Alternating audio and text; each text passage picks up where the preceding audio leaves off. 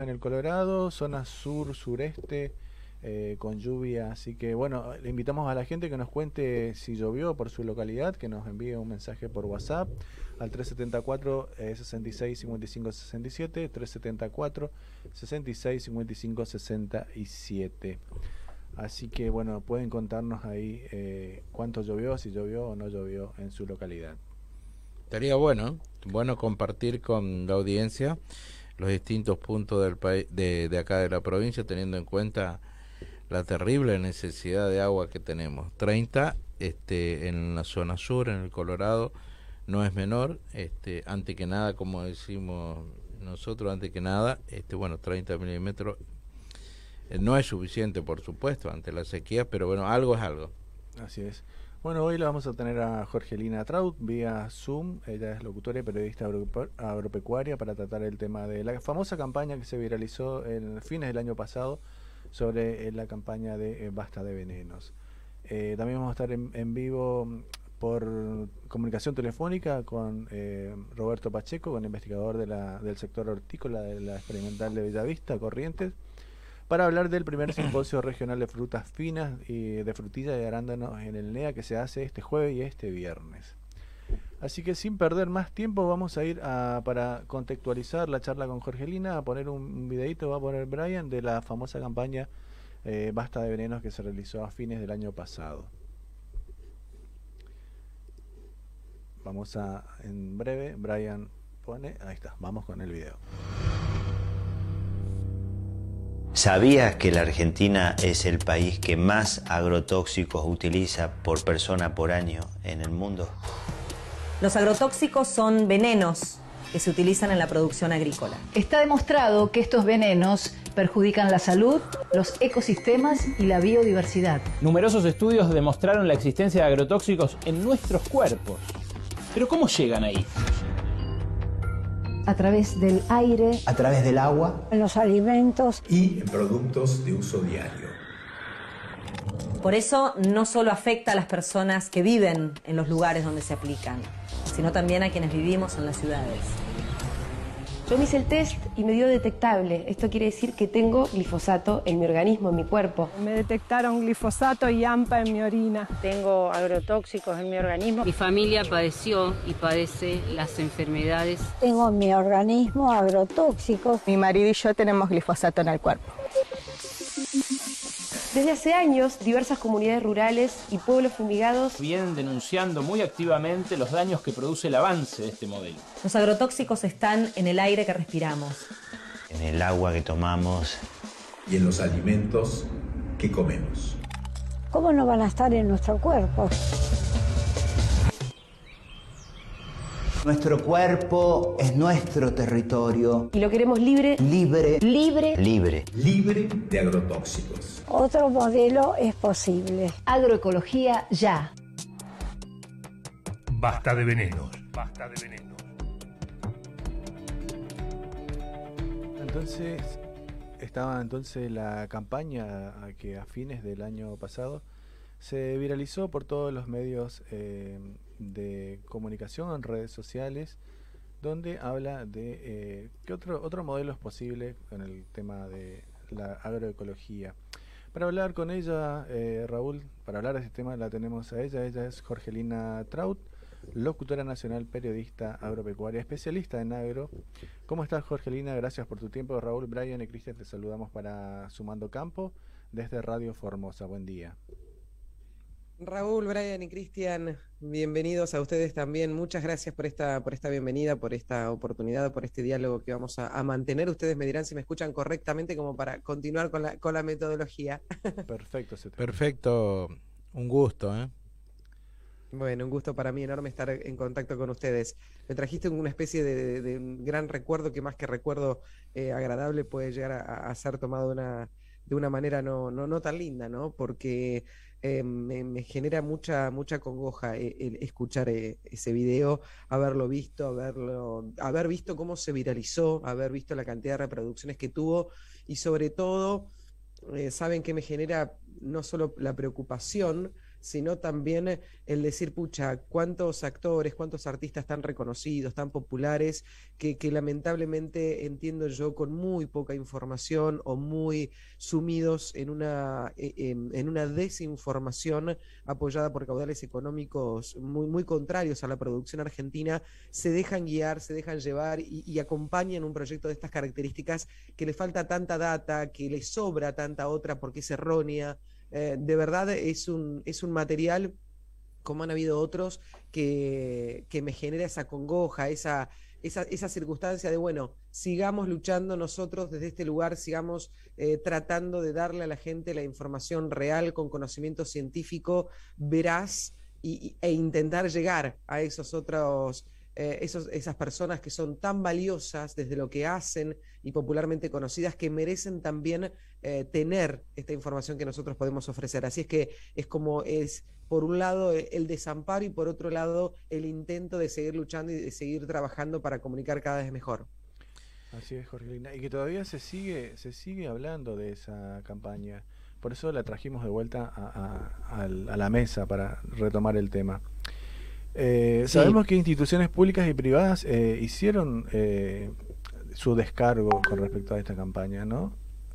Sí, recordaba, recordaba a Casafe, a la Cámara de Sanidad Agropecuaria y Fertilizantes, quien muy atiradamente este, esta Cámara eh, llevó a cabo la campaña Basta de Miedos, justamente parafraseando de alguna forma, acompañando esta idea de Basta de Venenos, como la titularon con ese hashtag, bueno, Basta de Miedos, y fue una campaña muy exitosa. ¿Por qué? Porque lograron llegar porque lograron hacerse eco de las verdaderas formas de producir en el campo argentino y, de toda esta información con conocimiento científico y con realidad que tenemos para ofrecerle a una comunidad que se ve eh, atemorizada por una campaña como, como la primera, ¿no? Como Basta de Venenos. Esa campaña de Basta de Miedos me parece fue una gran respuesta eh, de parte de Casafe, hay que ponerla, hay que ponerla en alto, un Casafe que siempre está trabajando en conjunto con INTA y, siempre tenemos que, que, poner en relieve lo que, lo que realizan, ¿no? Eh, la, la, intención permanente y el trabajo permanente para llevar toda la información veraz a la comunidad en general, de acercarse cada vez más a la comunidad toda, de no, no solamente a, al agro, que ya conoce eh, en su gran mayoría cómo, cómo se trabaja, sino a toda una sociedad que recibe esta otra data que no está, que no está buena. Eh, así que para, para valorarlo de basta de miedos. Eh, perfecto. Eh, nosotros desde el INTA y de la Estación Experimental INTA del Colorado hemos trabajado con, con la gente de CASAFE eh, en, algunas, en algunas prácticas en forma teórica este, y por supuesto después realizando las prácticas, eh, ya que toda, toda aplicación este, tiene un protocolo. Bueno, eh, sobre todo eh, al personal que trabaja con nosotros y también, por supuesto, con este, productores que pudieron asistir a esta práctica. Y es cierto, como vos decís, hay bastante, y más que bastante, mucha desinformación. Y bueno, nosotros desde nuestra institución, este, acoplado junto con ustedes en medios nacionales, este, nos corresponde de alguna forma este, eh, contribuir a aclarar este, estas cuestiones. Totalmente de acuerdo, me parece que es fundamental lo que, lo que estabas mencionando porque de verdad la, la ciudadanía toda merece, merece tener la información real y para uno volcar esa información real, creo que lo más atinado decirle a la ciudadanía toda. En primer lugar, que se pueden haber cometido errores en materia de muchas prácticas agrícolas llevadas a cabo antaño, años anteriores, con, con muchas décadas por delante o, o intermedio con respecto a la actualidad. Eso hay que decirlo. Como todo el mundo, la sociedad, los argentinos y la producción agropecuaria no se queda afuera, vamos evolucionando. Esto significa vamos logrando hacer cada vez mejor las cosas. Nadie tiene una intencionalidad per se de hacerle daño a un otro, menos aún cuando se trata de producir alimentos, menos aún cuando se trata de algo tan, hasta si se quiere, entre comillas, si me permiten el término sagrado, como es producir aquello que va a, a, a, satisfacer la demanda de un consumidor que necesita de ese alimento para vivir. Con lo cual, ahí mi respeto para lo que significa la producción de alimentos y mi respeto para con aquellos que se dedican a esto con tanta pasión incluso, eh, incluso muy a veces muy perjudicados por la cuestión económica o coyuntura política que no lo favorece. Dicho esto, la evolución tiene que ser tenida en cuenta y uno tiene que entender que si así como existen médicos que nos salvan la vida y que son unos genios y que son dioses para tantas personas porque los han sacado de situaciones extremas y han evitado la fatalidad en sus vidas, existen también médicos que no hacen las cosas bien, existen también médicos que negligentemente se equivocan. Y existen, eh, gracias a Dios, muy pocos que tal vez tengan un perfil bastante, bastante enfermo si se quiere y puedan llegar a cometer una especie de dolo. Eso casi que no existe, tenemos que hablar de eso, podemos hablar de, gente que no está bien en sus cabales como para llevar a cabo acciones. Pero ¿a qué me refiero con todo esto y para no hacerlo extenso? Así como existen médicos que no hacen las cosas bien por infinidad de factores, existen productores agropecuarios que tampoco las hacen bien. Pero en esa evolución que hacía referencia antes, tenemos que entender que el productor agropecuario argentino ha evolucionado muchísimo, que se ha dado cuenta, en primer lugar, de que no podía aplicar un producto en grandes cantidades por encima de lo que una tierra, un suelo, una planta necesita. Llámese un fertilizante, llámese un agroquímico o lo que fuese un fitosanitario. Eso se ha dado cuenta. Se ha dado cuenta incluso que su bolsillo no lo permitía, con lo cual acá hay una sostenibilidad de tipo económico-social muy interesante siempre para ver. ¿A qué productor agropecuario en el hoy le resulta competitivo, si quieren, económicamente hablando, aplicar más producto del que es necesario? A ninguno. A ninguno. Ni siquiera el de mayor espalda financiera. No tiene ningún sentido. Entonces, partiendo de la base, si quieren, egoísta de una economía individual, de empresa agropecuaria, a nadie le sirve aplicar más producto del que la planta necesita. El productor cada vez es más competitivo a nivel o más sustentable a nivel ambiente porque se ha dado cuenta de lo que significa y responde a esta evolución a la que hacíamos, a la que hacíamos referencia. ¿Significa que todos hacen las cosas bien? No, claro. Yo no podría, no puedo, puedo poner las manos en el fuego por todos ni salvar ni intentar salvar a todos. Hay muchos que hacen las cosas mal. Y cuando eso sucede, siempre decimos, con todo el peso de la ley, hay que caer sobre esos productores. Y hay que mostrar a aquel que lo hace mal. Si un productor entiende que un colega, más amigo, menos amigo, no importa, está haciendo las cosas mal, en primer término tiene que ir a hablar con él, decirle, mira, hermano, yo creo que por acá no es vos acá estás haciendo las cosas mal, estás llevando a cabo una aplicación con una sin, sin, tu correspondiente receta agronómica, con un viento que no es el adecuado, me estás llevando todo el, estoy oliendo desde la ruta a 20 kilómetros de distancia que vos estás aplicando agroquímicos. Digo, se pueden hacer cosas. De nuevo, no todo el mundo hace las cosas bien. La gran mayoría de los productores agropecuarios argentinos hacen las cosas bien. Y también hay una parte de desinformación. ¿Cuántas veces ha sucedido que han ido a buscar a esos supuestos médicos que han brindado información a pacientes de que hay en su sangre, en su orina, resto, y no los han encontrado? No han podido dar con esos profesionales. Esos profesionales no quieren hablar. ¿Por qué? y porque verdaderamente no es real. Digo, hay un poco de todo, ¿no? En la viña del Señor. Y en este punto no desestimo que haya casos reales de aparición de sustancias en sangre, en orina, etcétera. En agua, no lo puedo desestimar. Eh, pero, de nuevo, esa negligencia tiene que ser castigada. ¿Es en la mayoría de los casos? No, de ninguna manera. Jorgelina, ahora, eh, perdón, eh, agrotóxicos, fitosanitarios o agroquímicos, ¿qué son y, por qué se habla tanto del, glifosato? Para las personas que nos escuchan por ahí en, las ciudades que no conocen del tema, la idea es justamente hoy desborrar, si se quiere, eh, decir, eh, a, la gente que no conoce, que no está interiorizado en lo que es el agro. Es interesante lo que preguntas, eh, como digamos, la, tienen que, se tiene que comprender una cosa, el, glifosato es un, es un, producto que combate al igual que otros productos, es un herbicida. El glifosato, les diría, hoy incluso puede llegar a ser menos dañino que un montón de otros productos.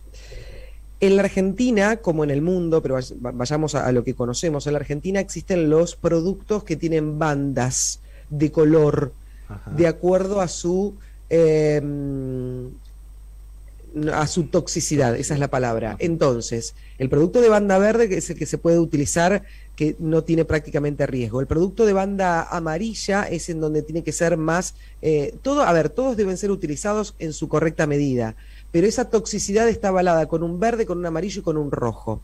En la medida que nos acercamos al rojo es donde tenemos que tener mayor cuidado por su impacto ambiental, humano, por supuesto, ni hablar, humano, ambiental, animal también. Pero digo, esas bandas nos proveen a nosotros la información de cuál es ese nivel de toxicidad. El glifosato está autorizado en algunos lugares del mundo, no lo está, es en los menos, pero no lo está y todavía se está lidiando en Europa con esta situación. En la Argentina está autorizado.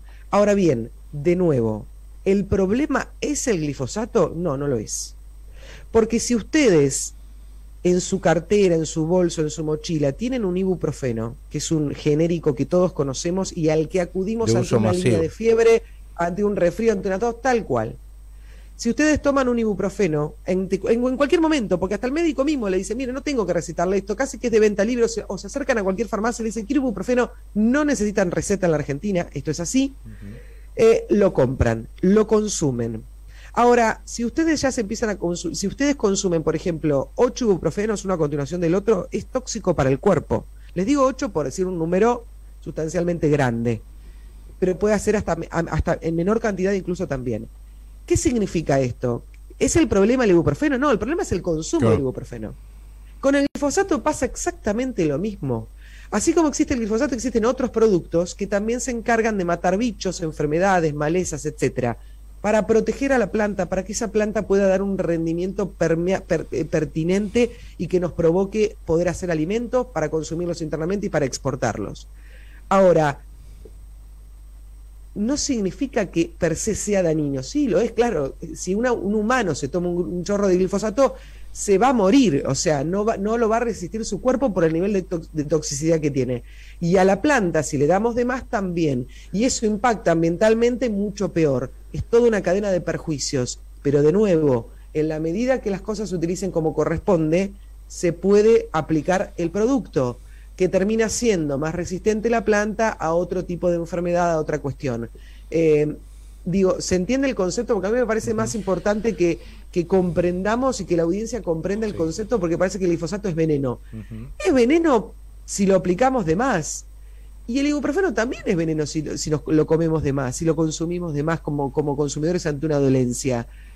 Ese, es- ese- yo me- siempre me- me- nunca me voy a olvidar de tuve uno, una vez tenía una, una, una, una perrita tuve que tuvo cachorros y lamentablemente una mañana me levanto y me encuentro con que los cachorritos recientemente nacidos se habían agarrado jugando una tableta de ibuprofeno de arriba de una mesa, o de una silla, un sillón, había quedado suelta eh, en un determinado sitio. Y lamentablemente la perra tuvo acceso a eso, los perritos casi me muero porque inmediatamente yo empecé a leer cuál era el impacto del ibuprofeno, lo busqué en Google, cuál era el impacto del ibuprofeno en un cachorro y, cla- y claramente decía que 500 miligramos de un ibuprofeno en un cachorro decía igual muerte. Bueno, imagínense que yo salí corriendo a una farmacia, primero en contacto con una veterinaria, a ver qué le daba a esos animalitos para poder salvarlos. Lo salvé, nada, nada pasó. Porque no sabía hasta qué punto habían consumido, porque claro, Claro. faltaban como cinco ibuprofenos de la tableta. No sabía quién había consumido, quién no había consumido. Era imposible saberlo. Digo, de nuevo, el concepto es, ¿es veneno el producto? En la medida que mal se lo utilice, sí lo va a hacer. Para todos, humano, planta, ambiente. En la medida que utilicemos los productos como corresponde y con esa receta agronómica y con todas las particularidades que ustedes conocen y que la audiencia ya debe estar acostumbrada, no es un veneno. Es un producto que nos va a facilitar otra cuestión. Eh, yo lo veo desde este lugar avalada por, conocimiento de tomada de los grandes especialistas. Eh, habrá gente que dirá lo contrario o habrá gente que pensará otra cosa. Pero para mí esta es la clave. El problema es la cantidad y, y- y te digo más, y más que la calidad en este punto, si se quiere, si se entiende el concepto. También sale el concepto de que permanecen en los alimentos. ¿Y cuánto tiempo, acá me va a ayudar Raúl, eh, cuánto tiempo se debe esperar para lograr la inocuidad? Ay, mira, esa es una pregunta demasiado técnica que no estoy al alcance de las circunstancias para responderla. Te soy totalmente honesta.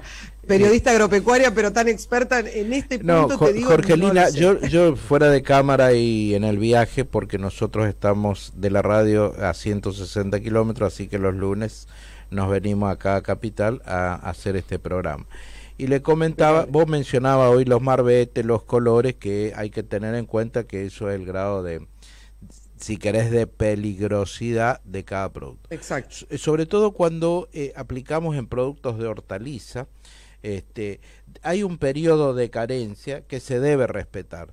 Eh, anteriormente, eh, yo me acuerdo, yo tengo algunos años en la extensión, este, sobre todo acá en el norte del país, que por ahí este, eh, por ahí carecemos un poco de información, no, no, es decir, de transmitir esta información que nosotros este, los profesionales lo manejamos.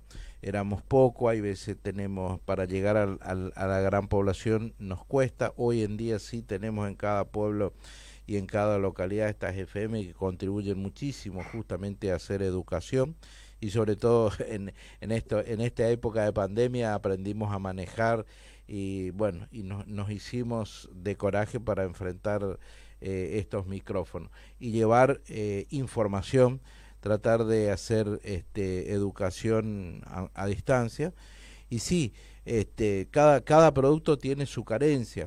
Eh, su periodo, ¿qué, ¿qué, es el periodo de carencia? Es lo que vos por ahí de alguna forma lo mencionabas. Es poder hacer uso de estos productos y sobre todo en hortaliza. Hay que respetar. Y lo mismo vos mencionabas el tema de eh, el costo, la fertilización. Hoy es muy común, estoy hablando acá en Formosa, tenemos laboratorio de alto nivel de la provincia donde se hacen análisis de suelo, análisis de agua, análisis de forraje sobre todo el tema de suelo. Este, anteriormente teníamos que recurrir a las facultades de otras provincias, este, hoy lo tenemos acá, y esto nos permite, lo que vos decías, este, hacer un uso correcto de la fertilización. Es decir, es lo mismo que eh, vos, vos, esto lo conocéis, seguro que este, lo trabajás mucho. Es decir, hoy cuando vamos al médico, eh, generalmente este, antes de hacer un diagnóstico, eh, nos hace un análisis sobre eso este, él infiere un diagnóstico. Lo mismo pasa en, en, el caso del suelo. Generalmente, es decir, ¿qué, ¿qué, fertilizante le aplico y en qué cantidad. Y si nosotros debemos hacer un análisis este, en base a eso y en base a algunos cálculos, eh, se, se hace la aplicación correcta de qué tipo de, de nutriente le falta al suelo y qué cantidad. Vos mencionabas y muy clarito, este, nadie quiere aplicar de más porque estamos hablando de costo y sobre todo hoy en día que los números son finitos. Es así.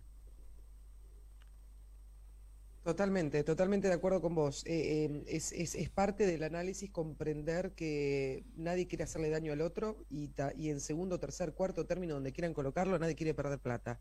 No deja de ser un negocio más allá de, de lo sagrado para mí de la producción de alimentos o, o de remitirme a, lo que significa eh, eh, desde un ámbito un poco más un poco más espiritual si se quiere pero en algún aspecto eh, no debemos dejar de comprender esto no existe un negocio en la producción de alimentos y no está mal porque con el, con, la, con el negocio, con la economía, con la plata vivimos todos, con lo cual nadie se tiene por qué ofender ante esta particularidad. Incluso lo digo porque hay alguna parte de la ideología totalmente radicalizada eh, que dice, no, vos no podés, eh, vos, vos te crees dueño de la tierra, la tierra es de todos. Bueno, no, no, no.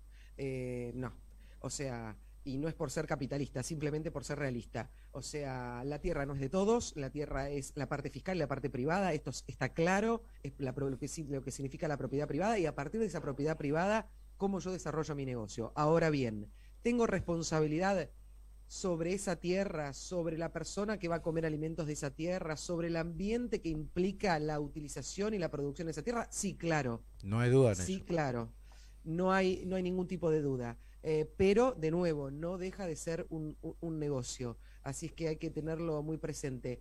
Me quedé pensando en algo que ahora no me estoy acordando que mencionaste y estaba, estaba bueno ponerlo ponerlo en relieve, pero bueno, ya nos vamos a acordar. ¿Viste? Cuando te quedas ahí, sí, generalmente sí, anoto, sí, generalmente voy tomando apunte, pero me quedé ahora, seguramente va a volver a salir algo que mencionaste que quería, que quería re, retomarlo. No, so, pero... Sobre todo en hortaliza, este, nosotros a, acá en el norte este, somos productores inclusive de primicia de cucurbitácea, zapallo, sandía, este, y también de este, hortaliza, tomate, pimiento y estos van a mercado central, inclusive eh, o mercado de proximidad hoy en día, este, que es la ciudad o los pueblos un poco más grandes del área de producción. Y esto, esto generalmente lo que se hace es este, justamente llevar a conocimiento de los productores el uso de productos, justamente esto, con eh, periodos de carencia relativamente cortos, eh, y, y, informarse qué tipo de producto eh, y qué tipo de plagas tienen, plagas y o enfermedades, para poder hacer uso de los productos correctos, así como en, en, medicina humana, vos mencionabas el ibuprofeno, en fin, este, para determinado tipo de dolencia o enfermedad, bueno, en, en el caso también este, de las plantas, este, hay, hay determinadas plagas, hay determinados tipos de enfermedades que tienen su producto eh, eh, específico, inclusive dentro de los de hongo, dentro de los bactericidas, eh, los específicos. Entonces, bueno, eso es importante y ahí está nuestra tarea justamente de profesionales, de instituciones como el INTA, el Ministerio de la provincia que tiene este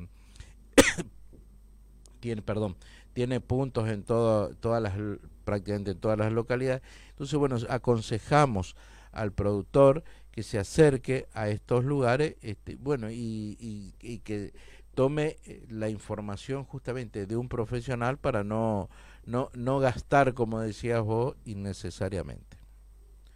Totalmente, totalmente, es, es, e, e, e, es, por ahí.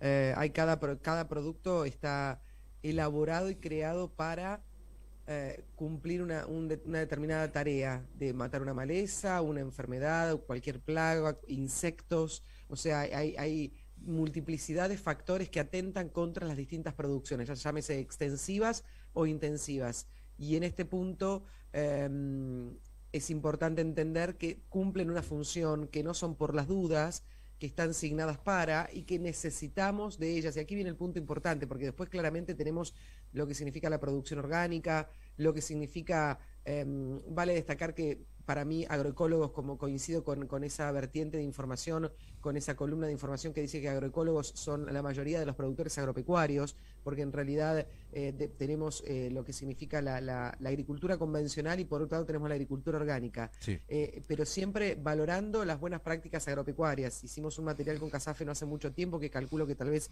ya lo, lo han podido observar, que tenía que ver con esto, ¿no? El mensaje es, lo importante aquí es desarrollar buenas prácticas agropecuarias. No importa la agricultura que elijas, no importa la modalidad de producción que elijas, lo importante acá es que sea con buenas prácticas agropecuarias. Y ahí mismo, como buena práctica agropecuaria, ingresa la utilización, la aplicación de determinados fitosanitarios, que es para mí, volviendo Cristian, algo que me preguntabas antes, la palabra que más engloba todo este tipo de productos también puede quedar algún, alguna, alguna escuela dice que bueno, que hay algún producto que queda por fuera del fitosanitario y se lo llama más agroquímico como un término más generalizado, pero engloba bastante lo que es el fitosanitario. Por supuesto que no existe y no debería existir la palabra agrotóxico. Es una palabra que habría que desterrarla por completo, pero bueno, hay gente que lamentablemente la ha puesto en relieve, la ha popularizado y es una palabra dañina totalmente errónea y que no, y que no permite zanjar una, una, una, grieta que como existe en la política también existe a veces entre campo y ciudad, entre aquellos que entienden y aquellos que no entienden cómo se produce en la Argentina. Jorgelina, los modelos de producción, ¿cuáles son en la, en la actualidad? Ya lo mencionaste, pero si lo podés desglosar. Y después, la, para, como para ir cerrando la entrevista, sé que tenés poco tiempo, es si es viable el modelo agroecológico. El modelo agroecológico eh, de alguna manera vino como eh, de alguna forma vino eh, a meterse en el medio, diría yo, entre, entre la convencional y, la, agricultura orgánica, que es la agricultura para nosotros certificada. No, de hecho, no está hasta muy claro diferentes formas de, diferenciar una de otras, pero básicamente la agroecología se contagia del orgánico en materia de la no utilización de productos de síntesis química pero no tiene la certificación de la agricultura orgánica que sí cuenta con este, este aval por parte de organismos estatales y o privados que dicen esto es, esto lo certificamos que es orgánico. Y certificar que algo es orgánico significa que ha cumplido con una serie de reglamentación dentro del proceso, cosa que la agricultura agroecológica, como quieren denominarla, no lo cumple. No está certificada como agroecológica, por lo menos no por organismos privados. Em, y aquí el gran problema que yo digo siempre en base a, la información que cuento es, ¿cómo sabemos si no hay una certificación que aquella persona que dice hacer agricultura agroecológica y no utilizar determinados insumos lo está haciendo en verdad? Porque esto también es una cuestión de fe en todo caso. si no está certificado. En cambio, en lo convencional, vos sabés perfectamente que hay un productor agropecuario que está llevando a cabo la producción extensiva de un grano y que para matar determinada maleza está utilizando determinado producto fitosanitario, que está llevando a cabo una, fertilización adecuada en materia de cuando, de cuando significa rotar un cultivo y la fertilización que, se hace correspondientemente luego de, haber tenido un cultivo extractivo. Digo, hay una serie de condiciones que entran dentro de ese tipo de producción que se sabe que van a estar, ¿no? Si no están, buenísimo. ¿Para quién? Y para todos, o para, o para por lo menos arrancando por el que le sea más rentable, más económico llevarlo a cabo, siguiendo por una tendencia que debería, que es mundial, a utilizar cada vez más productos de síntesis química y a ver, me, voy a detener aquí porque no quiero confundir a la audiencia. Y me parece importante. La audiencia debe saber que si hablamos de ideales productivos, el ideal productivo es no utilizar ningún producto de síntesis química. De hecho, por eso tienen tanto auge en el hoy los bioinsumos. Ese es el ideal. Ahora bien, en el mientras tanto, con buenas prácticas agropecuarias, voy a ser recontra insistente con las BPA, con BPA se puede llevar a cabo una agricultura convencional con aplicación de diferentes productos de síntesis química que me provean a mí un resultado sin dañar ni al ser humano ni al ambiente. Pero de nuevo, ¿cuál sería el ideal? El ideal sería no utilizar nada, claramente, gente. No hay duda en eso. Claramente. ¿Eh? No hay duda en eso. El, ideal es. Pero, la, realidad es otra cosa pero es complicado. Exactamente, el ideal es que no tomemos ningún ibuprofeno, ninguna vallaspirina, ninguna nada, ningún tipo de analgésico de nada. El ideal sería que vayamos por la vida sin tomar la señora que nos está escuchando o el hombre que nos está escuchando de 30, 50, 80 años, no importa la edad, que no utilice ningún tipo de antidepresivo o que no utilice ningún tipo de eh, remedio para la presión. Este sería el ideal, porque estamos metiendo a nuestro organismo un producto que no es un alimento natural, es, es algo hecho por un laboratorio, digo, esos son los ideales. Ahora bien, en el camino al ideal hay un montón de factores. Uno de ellos es la productividad. Si nosotros no somos productivos en esa producción de alimentos, si no logramos un determinado volumen que se genera a partir de cumplir con un rendimiento, no podemos darle de comer a nuestra gente y de manera medianamente económica dejemos aparte toda la cuestión política, todo. ¿Se entiende lo que digo? Entonces la, audiencia tiene que, la audiencia tiene que comprender esto, nosotros lo sabemos, pero la audiencia tiene que comprenderlo. No es un antojo del productor tener cada vez más alimentos, es un negocio, como decíamos hoy, pero también sepamos que si ese productor no aspira a tener más cantidad de alimentos en un recurso agotable como es, son hectáreas de campo, tierra fértil, con un recurso agotable como es el agua, como un, con un cambio climático sobre la cabeza que te cambia hasta las propias cuatro estaciones, que somos ricos ya de por sí de tener cuatro estaciones en nuestra querida República Argentina que nos permiten tener cultivos de toda índole. Si no se dan esas condiciones, no tenemos para comer. Entonces, en ese rumbo al ideal, hay que utilizar buenas prácticas para tener productos para todos a un precio considerable y que nos permita seguir viviendo en un mundo que estamos unidos a un planeta y con también con un objetivo de, país, porque yo siempre lo digo, somos ricos y tenemos la misión de darle alimentos al mundo, no solamente a nosotros como argentinos y a cualquiera que quiera vivir en este país, sino al mundo entero. Nuestra funcionalidad a nivel planeta es producir alimentos, no hay ninguna duda de eso. Jorgelina, eh, agregando a lo que vos comentabas, eh, acá en la zona norte, eh, por razones de temperatura y humedad, eh, son condiciones muy predisponentes para plagas y enfermedades. Eh, inclusive hasta eh, en la producción de soja, por ahí hace un tiempo atrás, hay, hay, hay determinados insectos que ni siquiera en, en, la bibliografía estaba mencionado. Lo mismo sucede con el caso de los herbicidas y por ahí esos paquetes tecnológicos del sur, en su momento aprobado, validado, eh, dado el grado de, enmalezamiento y sobre todo algunas características de maleza, este, los litros de agua que se usaba por hectárea eh, en el sur, este, acá eh, por, por estas condiciones de, de, temperatura, inclusive hasta de viento, debíamos usar el doble y el triple. O sea, eh, ¿qué quiero decir con esto? de que este, además de todo esto, las buenas prácticas, eh, hay particularidades de cada zona que también debemos contemplar eso.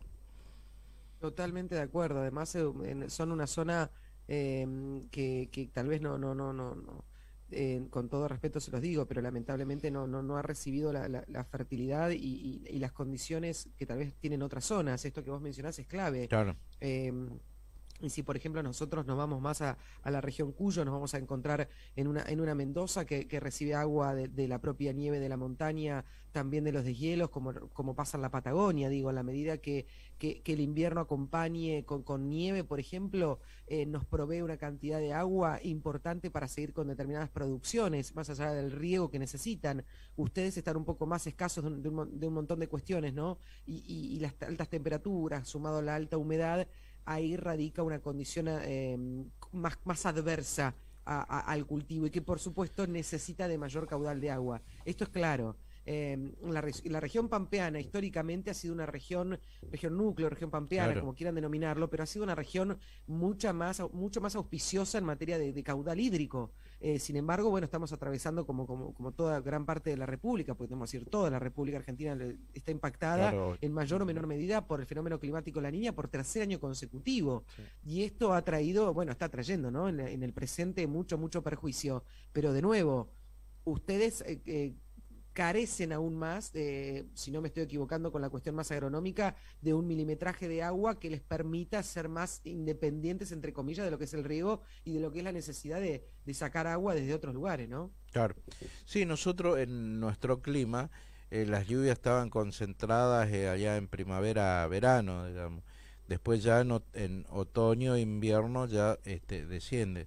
Bueno, pero eh, un poco nuestros suelos, y comparábamos los suelos, este, necesitan, eh, no nos olvidemos, necesitan un manejo diferente a lo del sur. Eh, debido a, es decir, acá la materia orgánica se erosiona mucho más rápido por, por razones de, de, de, de, temperatura. Entonces, con más razón, debemos hacer una rotación este, mucho más eficiente, incluido, por supuesto, el ganado también en, en esta rotación.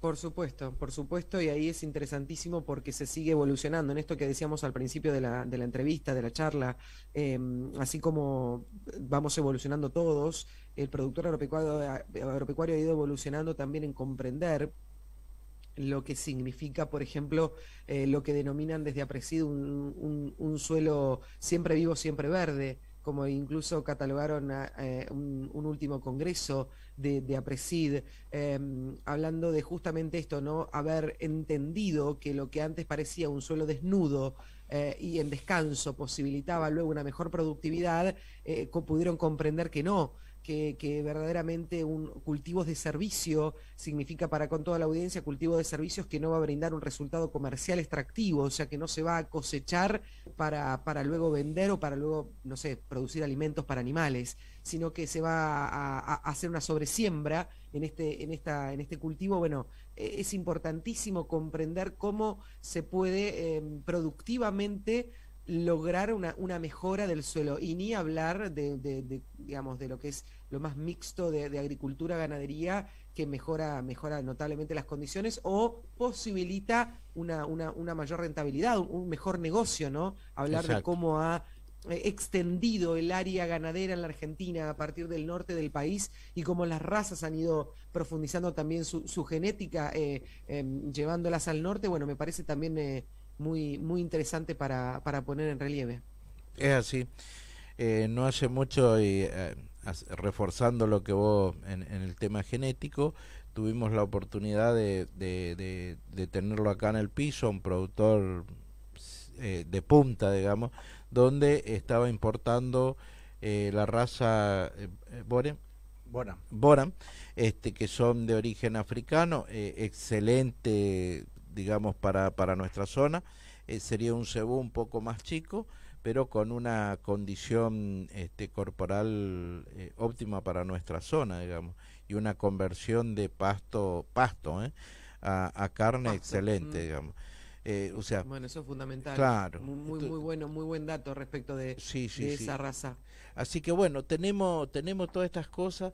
Yo creo que es, este, y nosotros como, como llevando información, práctica, destreza, habilidad, este, me parece interesante eh, estos espacios que nos damos, este, llevándole justamente esta información a, a nuestra gente.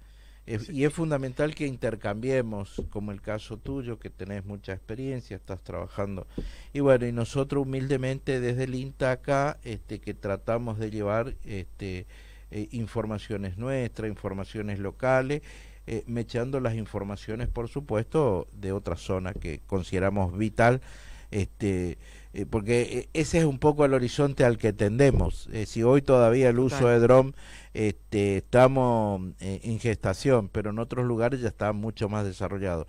Pero hay técnicas que se vienen y que la debemos este, adoptar sí o sí, las imágenes satelitales, etcétera, etcétera.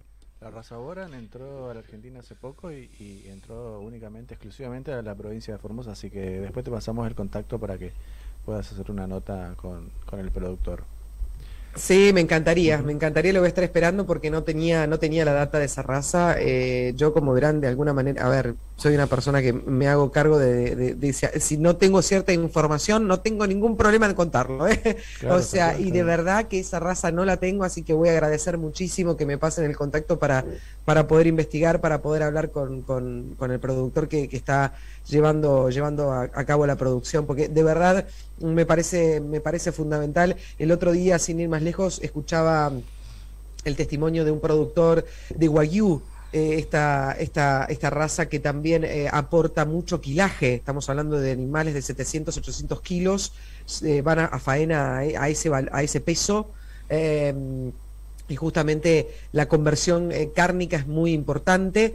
Pero no solamente eso, lo que son escasísimos, eh, ni sé decirles dónde, no tengo para pasarles el, dato turístico, pero son escasísimos los lugares en donde un restaurante, creo que acá en Capital Federal, eh, te puede estar dando un, corte de carne guayú y no sé cuánto lo están cobrando, pero es carísimo. Eh, es muy poco lo que hay en la Argentina, reitero que es una raza, si no me equivoco, es brasileña. Eh, y, de verdad que está haciendo pie acá con un quilaje enorme, pero muy, muy interesante para seguir desarrollando, así como han venido razas de Europa de antaño eh, siglo anterior, bueno, se sigue ahora en la actualidad profundizando esto y me parece formidable, me parece formidable que podamos seguir agregando proteína animal en un verdadero cuidado de lo que es eh, el, animal, el bienestar animal en la Argentina, que también es otro punto importante, se cuida muchísimo el bienestar animal, a diferencia de muchas cosas que se, que se dicen de, de manera desinformada y errónea. Así que bueno, la verdad que me parece formidable porque, de nuevo, regiones como la de ustedes, un poco más adversas en materia de otros cultivos extensivos e intensivos, bueno, la, la, ganadería puede hacer mucho pie. Eso sí. Jorgelina, un placer. Sé que eh, no tenés mucho tiempo, tenés otros compromisos. ¿Dónde te puede escuchar y ver la gente? Me está llamando mi productor diciendo, ¿dónde estás? Que no apareces, que no contestás. Me está llamando el productor de Colonia, sí. Eh, no, ahora, ahora como siempre, de lunes a viernes en Colonia Agropecuaria, es un programa que va por Radio Colonia, por AM550, también por radiocolonia.com, porque desde allá no lo van a poder escuchar por aire, así que los invito a ingresar a radiocolonia.com de 14 a 16, de lunes a viernes. En esa misma emisora, los sábados de 11 a 13 hago Campo Minado programa hecho por mujeres de la agroindustria. Me acompaña Pilu Giraudo, presidenta honoraria de APRESID, una, una mujer que, nos representa, siempre lo digo, a nivel internacional, una ingeniera agrónoma con mucho conocimiento. Em, después, por supuesto, desde hace ya 15 años en Canal Rural, a las 21 horas, de lunes a viernes. Y bueno, aquí en Capital Federal también estoy participando de una columna en Radio Cooperativa que me, que me gusta mucho porque Radio Cooperativa es una emisora muy capitalina, muy citadina, muy alejada del agro, muy, tal vez hasta, eh, no diría decir contra, pero con poca información eh, favorable para con el sector. Así es que la verdad que es un desafío enorme poder hablar con esa audiencia y que me respeten como me respetan y tener un intercambio, la verdad que para mí es fundamental. Y bueno, y me pueden encontrar como Jorgelina Traut en Instagram, donde también trato de volcar todo el material que puedo para acercarme cada vez más a, la ciudadanía toda, a que se sepa del agro, a que se conozca de la mejor manera, a tratar de comunicar cada vez mejor. Así que como Jorgelina Traut me encuentran en Instagram, también en Twitter, en Facebook, donde quieran. Bueno, tratando de llevar un poco de data del sector. Bien. Y, también es ya columnista de nuestro programa, porque todas las recomendaciones que están, salen en Instagram las pasamos acá. Muy genios. La verdad les agradezco muchísimo porque es un ida y vuelta para mí maravilloso porque es agregar valor todo el tiempo eh, nada, de verdad, muy, muy agradecida de corazón que, que compartan los materiales que, que, están en mis redes. Gracias. Perfecto, Jorgelina, eh, un gran abrazo. Eh, nuevamente muy agradecido. Yo creo que este es un primer contacto, seguro que seguiremos saliendo al aire. Y bueno, quedamos nosotros con el compromiso de pasarte el contacto a este productor, lo vamos a poner antecedente, que lo vas a llamar, así que este quedó grabado, así que que quedó grabado, el compromiso está en el aire. Un abrazo, ¿eh? Muchísimas que gracias. tengas una excelente semana. Abrazo, Igualmente para ustedes, abrazo enorme para la audiencia también. Gracias. Pasaba entonces Jorgelina Traut, periodista agropecuaria que estuvimos. Eh, comenzamos con agroquímicos, agrotóxicos o, o, fitosanitarios, como quieras llamarlo, Raúl, y después fuimos hablando, fuimos abriendo el, el, el temario. Bastante sí, yo creo que este tema es muy interesante, muy interesante. Eh, creo que eh, algo pudimos charlar hoy, eh, dado que eh, hay, inclusive hasta nosotros, por ahí los profesionales, eh, carecemos, hablo por mí mismo, eh, de algunas cuestiones que este, justamente eh, de los productos, que usar, cómo usar, cuándo usarlo, en fin, este, tenemos esta cuestión. Y tenemos justamente lo que eh, decíamos acá con Jorgelina, tendría, nosotros tenemos el deber y la obligación de llevar eh, esa información, información este, a, la a, a, la población en general uh -huh. y por supuesto eh, para el cual trabajamos, que son nuestros productores. Tal cual. Muy bien, hacemos el primer corte, se nos fue una hora, una hora. Muy interesante la charla. Hacemos un corte y enseguida volvemos con más Sumando Campo. No te quedes con las ganas. Escuchanos también en www.radioformosa.com.ar www.radioformosa.com.ar LG Neumáticos. LG Neumáticos. Neumáticos y cámaras para autos, camionetas, camiones, tractores. Representante exclusivo de neumáticos Pirelli. Contamos con marcas como Brixton, Michelin, BF Goodrich, entre otras. Baterías en todas las medidas, amortiguadores, pastillas de frenos, filtros, lubricantes, Valvoline. Envíos a todo el país. Servicio exclusivo de alineación, balanceo, cambio de aceite y filtro, reparación del tren delantero, frenos y suspensión a todo tipo de vehículo. Servicio de gomería móvil a domicilio y lavadero. Aceptamos todas las tarjetas de débito y crédito. LG Neumáticos. Servicio garantizado. Comunicate al 3704 32 7812 o en Buenos Aires 92, frente a la plaza en el Colorado, Formosa.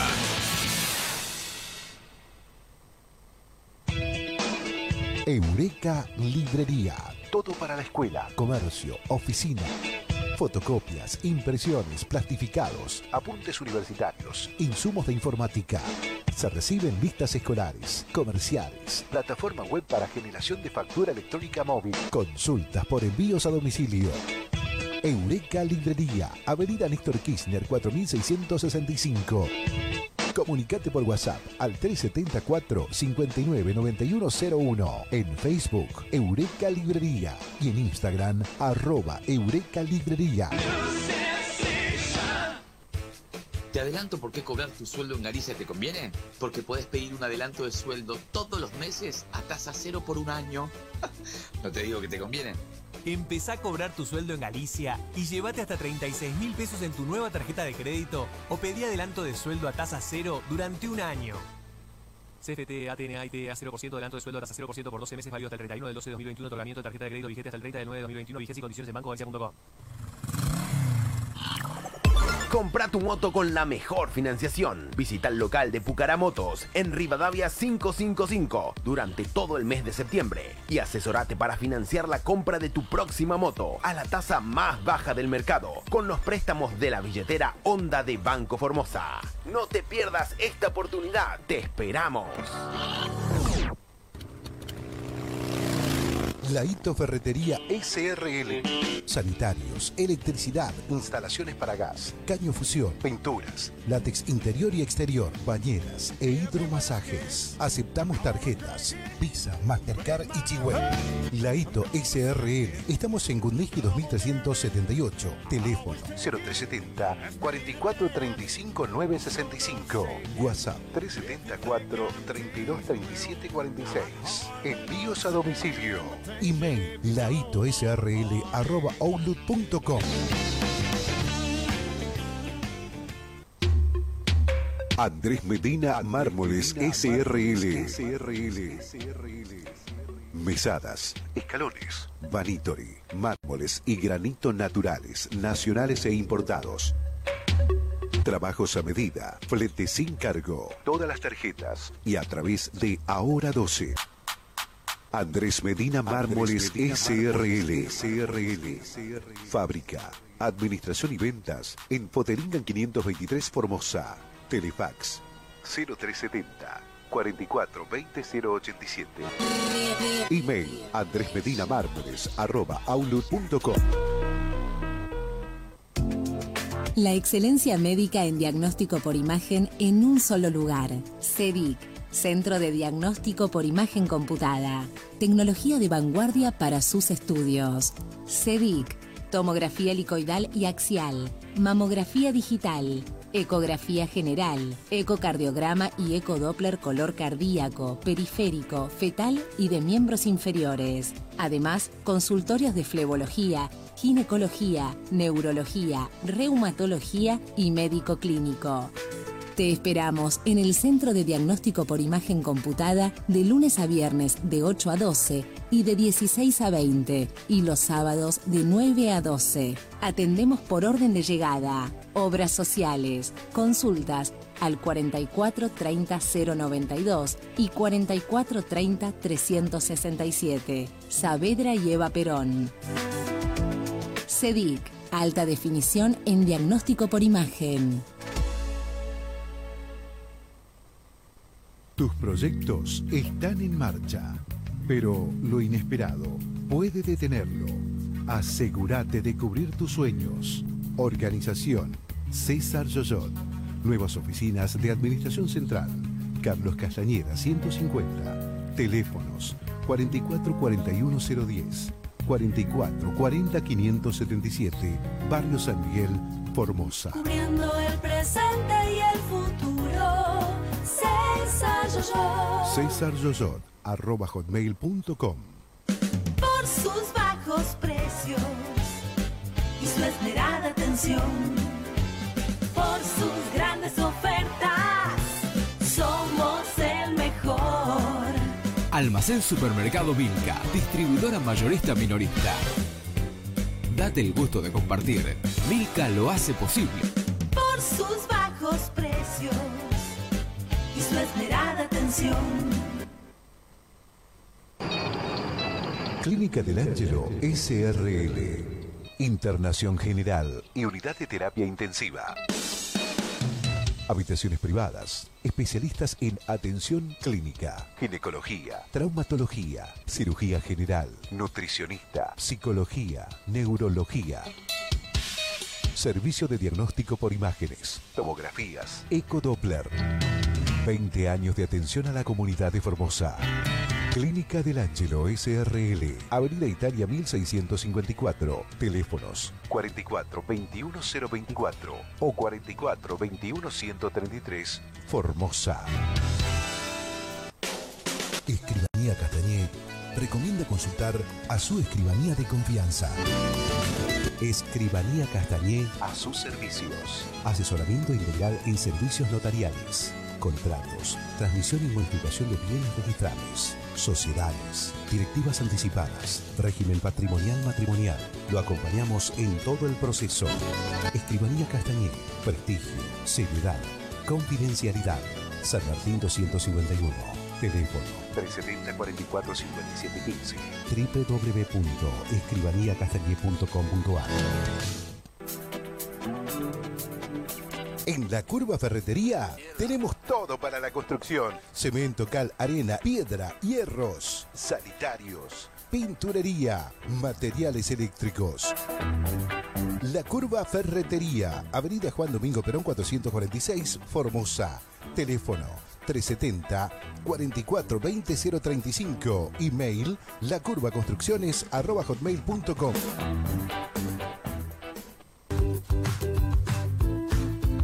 Ahorra con Claro. Pasa tu línea a Claro con tu número de siempre y aprovecha las promos que tenemos para vos. Disfruta de todos los beneficios de ser cliente Claro. Llamadas ilimitadas a todas las compañías, WhatsApp gratis, roaming incluido y mucho más. Viví la experiencia Claro. Te esperamos en Eva Perón 810, celular 374 34 94 92. Medicap, medicina de cabecera. Servicios de áreas protegidas, traslados dentro y fuera de la provincia, control de alcotés, control de ausentismo. Medicap, medicina de cabecera. Estamos en Junín 280, Formosa Capital.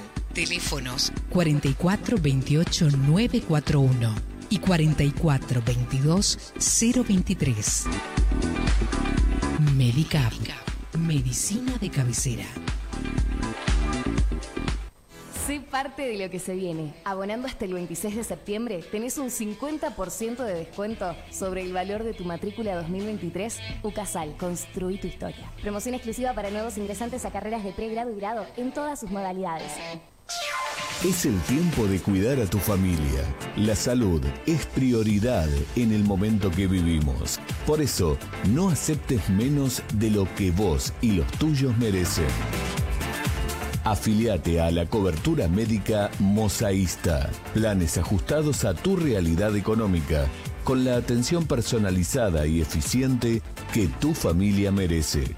Plan Premium, Rebel, Kids, PMO. Cuidamos la salud de todos en casa. Consultanos por WhatsApp al 3704 798519 o visitanos en Moreno 283, primer piso, oficina 7 y 8, Formosa. Superintendencia de Servicios de Salud 0800 222 Salud 72583. En el momento que prefieras. Aquí estamos para hacerte compañía. Radio Formosa 88.1. La información está aquí.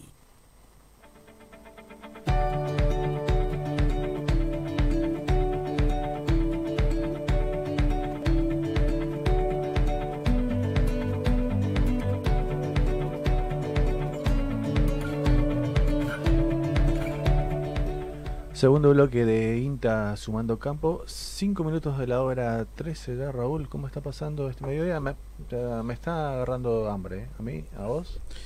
Eh, yo generalmente los lunes desayuno, este, como decimos nosotros, desayuno fuerte para poder aguantar hasta las 2, las 3 de la tarde. Para, Así para que- comer por ahí una frutillita, un arándano. Sí, algo de salado, eh, algo de fruta y por supuesto un buen café con leche. Bueno. Este, entonces eso me ayuda este, a, a mantenerme eh, eh, con mucha energía hasta las 2, 3 de la tarde.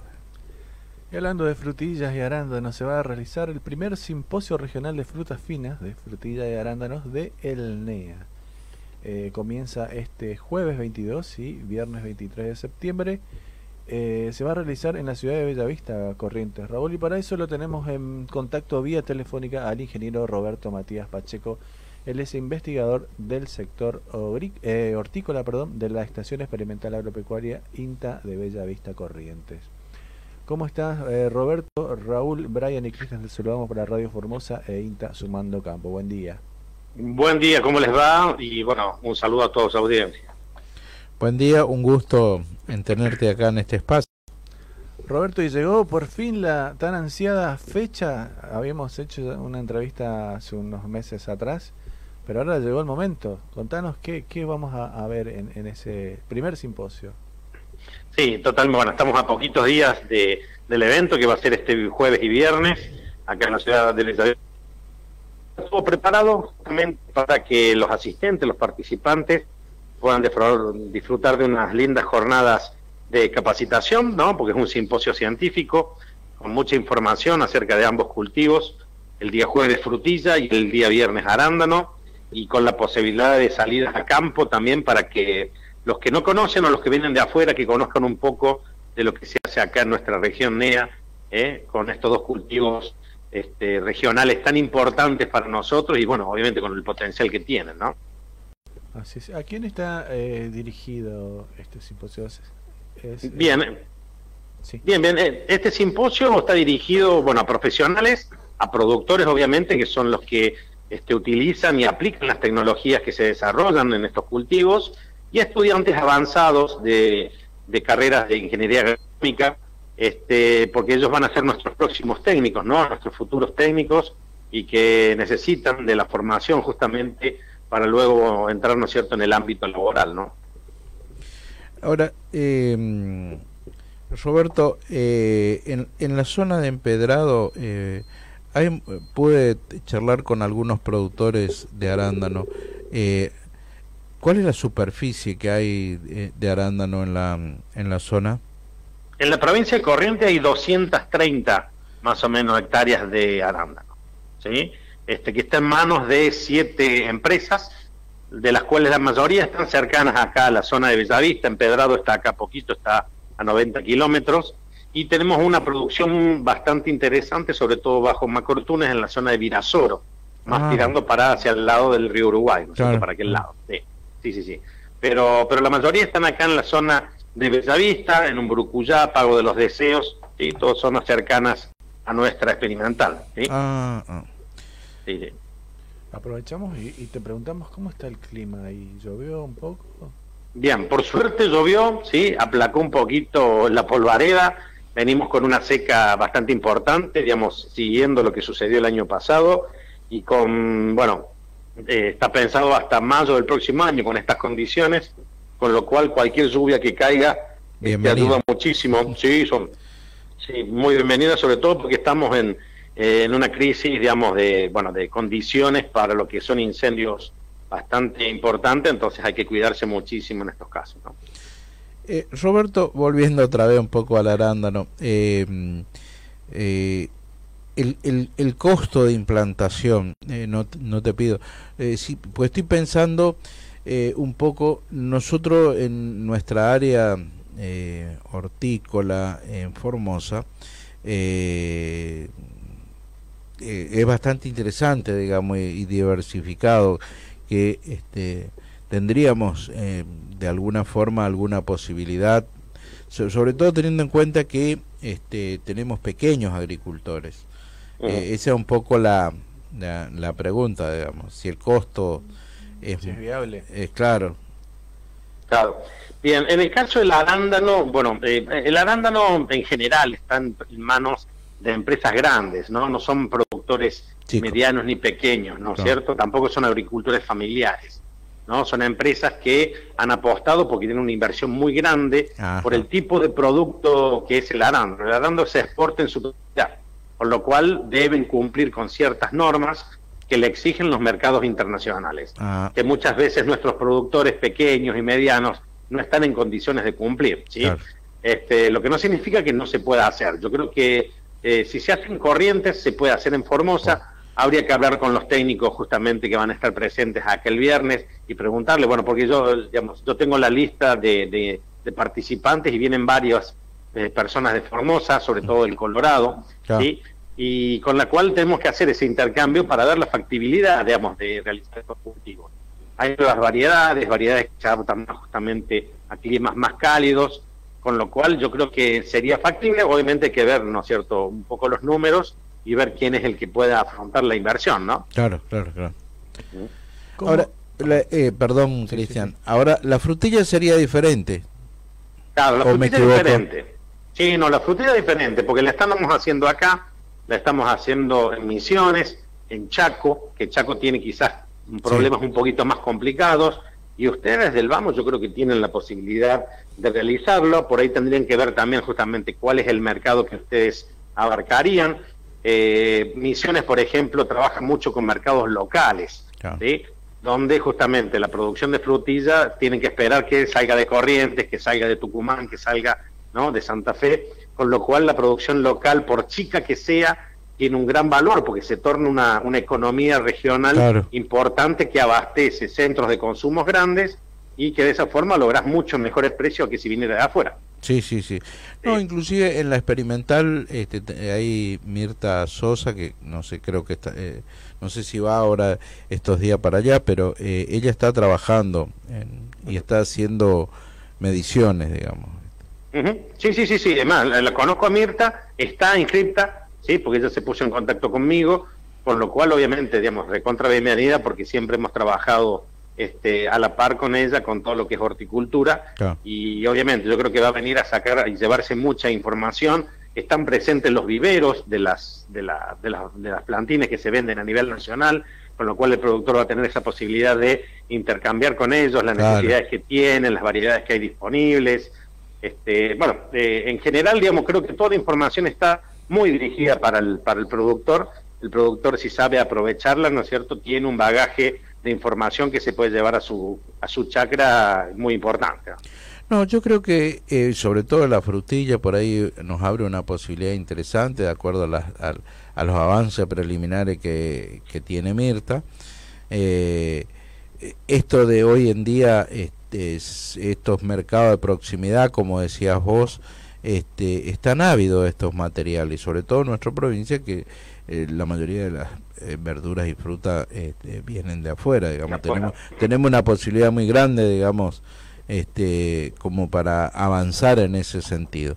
Y me parece que la frutilla eh, dejó de ser ese, ese postre que este, por ahí era un poco inalcanzable, digamos, por los valores, los precios, eh, viste que venía a otra zona.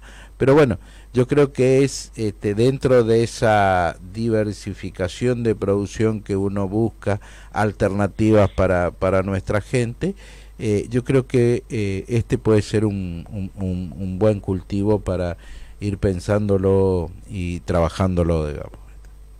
Sí, sí, yo creo que totalmente. No, no, co- coincido con vos, coincido que la frutilla es un, cultivo que en muchos lugares, y te doy como ejemplo Córdoba, que Córdoba no es productor de Claro. frutilla como si lo es Santa Fe, por ejemplo, pero tiene justamente pequeñas producciones, por ejemplo en San Javier, este, que son producciones locales. El tema es que abastecen a lugares que son ávidos de la producción.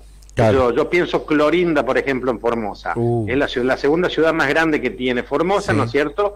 Y, y bueno, y, y tenés un polo de consumo muy grande. Con lo cual, por más chico que sea el productor, yo creo que toda la producción que tiene la va a vender y la va a terminar, digamos, volcando en ese mercado local. Y eso es lo que favorece, ¿no? A la- al, al crecimiento del cultivo, ¿no? Es esos pequeños productores que te pueden abastecer, ¿no es cierto?, sin depender de la producción extranjera, ¿no? Es afuera de la provincia, que por ahí, claro. bueno, por los costos que tiene de traslado, todas esas cosas, este, se torna mucho más diferente, ¿no? No, no, no, es indudable. Inclusive uno en, en, en estos años de extensionista, en forma particular, ha hecho uno. Después eh, hemos promovido en productores y este, vemos eh, eh, excelentes producciones, digamos. Por supuesto no está medido ni validado como lo tiene Mirta, digamos. Pero vemos, vemos, no solo para consumo familiar se han hecho, sino también eh, ese pequeño excedente se lo sacaban de la mano. Así que bueno, uno ve con posibilidades dentro de la diversificación esto. Quizás el caso de arándano, eh, bueno, ya exige por ahí otras cuestiones que eh, por el momento probablemente no esté al alcance, digamos. Eh, habría que ver también por ahí las políticas provinciales, eso es muy importante, ¿no? El acompañamiento del Estado, Claro. porque si por ahí si el Estado lo ve como una como factibilidad y encuentra una cooperativa que tenga ganas de trabajar y encarar el tema, yo creo que, digamos, es mucho más fácil, ¿no? Claro, sí. Eh, Mi- Misiones lo está haciendo. Misiones está trabajando con pequeños, digamos, son em- pe- pequeñas empresas, no pequeños productores. Pero, pero bueno, con muy buenos resultados y lo demás es cuestión de encontrar el canal de comercialización, contactarse con las empresas que por ahí están trabajando acá en la zona para ver cuál es el- la línea que tienen que seguir, ¿no? Es así. Roberto, eh, invita por favor nuevamente a la audiencia a este primer simposio, por favor. Y decirnos Bueno. eh, eh, cómo es el acceso, si es libre y gratuito, si tienen que inscribirse previamente. Claro, bueno, eh, bueno, los invito, ¿no es cierto?, al primer simposio regional de frutas finas que se va a realizar acá en la ciudad de Bellavista, Corrientes. Este jueves 22 y viernes 23 a partir de las 8.30 horas. ¿sí? Vamos a comenzar ya tempranito para que tengamos las charlas con la posibilidad de salida luego a la tarde, ¿no es cierto?, a recorridas a campo para conocer cultivos de frutilla y arándano en la zona. El simposio es gratuito, ¿sí? No es libre porque justamente tiene una población objetivo que, como dijimos, eran profesionales, productores y estudiantes avanzados, ¿sí? Eh, pero, pero es gratis, ¿sí? Es gratuito, así que eh, si bien había una preinscripción, el tema ya la hemos cerrado justamente porque estamos muy pegados a la fecha y tenemos que tener un número más o menos este, ideal de gente para poder trabajar, ¿no? Para la logística. Pero, pero bueno, aquel que no se haya inscrito y se quiera acercar puede venir, lo vamos a recibir en la, en, digamos, en, el, en la mesa de inscripción sin ningún problema. Este, total, eso no es, no, no, no, no hace al, al simposio en sí, ¿no? Es decir, no lo vamos a dejar a pegar acá ¿sí? Pero, pero bueno, eh, esas son las noticias que tenemos, las novedades, y los esperamos obviamente este jueves y viernes con los brazos abiertos para poder compartir con nosotros este, estos dos cultivos. Perfecto. Felicitaciones por la organización y, seguramente va a ser un, éxito. Bueno, les agradezco mucho a ustedes por el espacio y poder bueno, difundir esto que hacemos eh, a todo pulmón, a corazón, ¿sí? Para la gente de la región, ¿sí? Y sobre todo a nuestros hermanos formoseños, que cuando quieran ya saben que pueden venir acá, serán bienvenidos. Bien, perfecto Roberto, eh, agradecido y yo creo que mm, además de difundir este simposio, nos gustaría mm, después este, tener un contacto y sobre todo hacer hincapié en el tema frutilla de cómo le fue, qué es lo que se mostró, qué, a qué a qué se arribó, digamos, en, en el tema este, de variedades, en fin, eh, todo lo que hace al cultivo en sí, nos, nos gustaría tener un espacio primero cómo eh, le resultó el simposio y después, bueno, hacer hincapié en, un poco en el tema frutilla que sería promisorio para nuestra zona. Un abrazo eh, y bueno, te deseamos este, eh, éxitos en tu en, en, el simposio. Dale, muchísimas gracias a todos y bueno, este, muchas gracias por el, por el espacio. Un abrazo, hasta luego. Pasaba entonces el ingeniero Roberto Pacheco, investigador del sector hortícola de la Estación Experimental Agropecuaria INTA eh, Bella Vista Corrientes. Eh, interesante, Raúl, ¿vamos a ir o no? Eh, lastimosamente, eh, sí, nos gustaría poder ir porque, como decíamos, yo sobre todo poniéndole foco a la frutilla, que me parece este, que es lo que más se puede adaptar y masificar dentro de las características de nuestros productores. Eh, sobre todo que están ellos haciendo verduras este y me parece que este este tipo de cultivo eh, sería bueno este eh, promoverlo digamos dentro de nuestros pequeños productores ¿Y por qué no el arándano? y yo creo que siendo un poco más a futuro este por qué no el arándano exacto ¿sí? y como decía hay veces uno uno tiene promueve un determinado cultivo este, pero eh, bueno, uno sí o sí necesita el apoyo eh, de las políticas públicas o ser parte de las políticas públicas con estas cuestiones. Así que necesitamos del Estado este, eh, para promover esto. por otro lado, bueno, me parece que tampoco sería imposible ya que este, el día de mañana tenemos asunción de nuestras nuevas autoridades nuestro nuevo director de, la, corte vamos a de la estación experimental, así que este, estamos complicados con eso. Se, me adelantó, pero bueno, eh, está bien. Eh, sí, por eso no, no vamos a poder asistir. Es imposible, sí. Hacemos el último corte, hacemos después un, breve comentario de la nueva, del nuevo director que va a subir mañana en la Estación Experimental Agropecuaria del Colorado. Y después ya viene el clima, Raúl. Y después vamos a ver qué nos dice nuestra amiga eh, Natalia. La niña, va a caer la niña. ¿eh? Vemos que nos dice. Vemos que nos No somos la palabra autorizada. No, no, no. Eh, bajo ni un punto de vista no somos. Así que bueno, hacemos el último corte y enseguida volvemos con más INTA Sumando Campo. INTA, Sumando Campo, el programa oficial de radio de la Estación Experimental Agropecuaria El Colorado, del Instituto Nacional de Tecnología Agropecuaria. LG Neumáticos. LG Neumáticos. Neumáticos y cámaras para autos, camionetas, camiones, tractores. Representante exclusivo de neumáticos Pirelli. Contamos con marcas como Brixton, Michelin, BF Goodrich, entre otras. Baterías en todas las medidas, amortiguadores, pastillas de frenos, filtros, lubricantes, Valvoline. Envíos a todo el país. Servicio exclusivo de alineación, balanceo, cambio de aceite y filtro, reparación del tren delantero, frenos y suspensión a todo tipo de vehículo. Servicio de gomería móvil a domicilio y lavadero. Aceptamos todas las tarjetas de débito y crédito. LG Neumáticos. Servicio garantizado. Comunicate al 3704 32 7812 o en Buenos Aires 92, frente a la plaza en el Colorado, Formosa.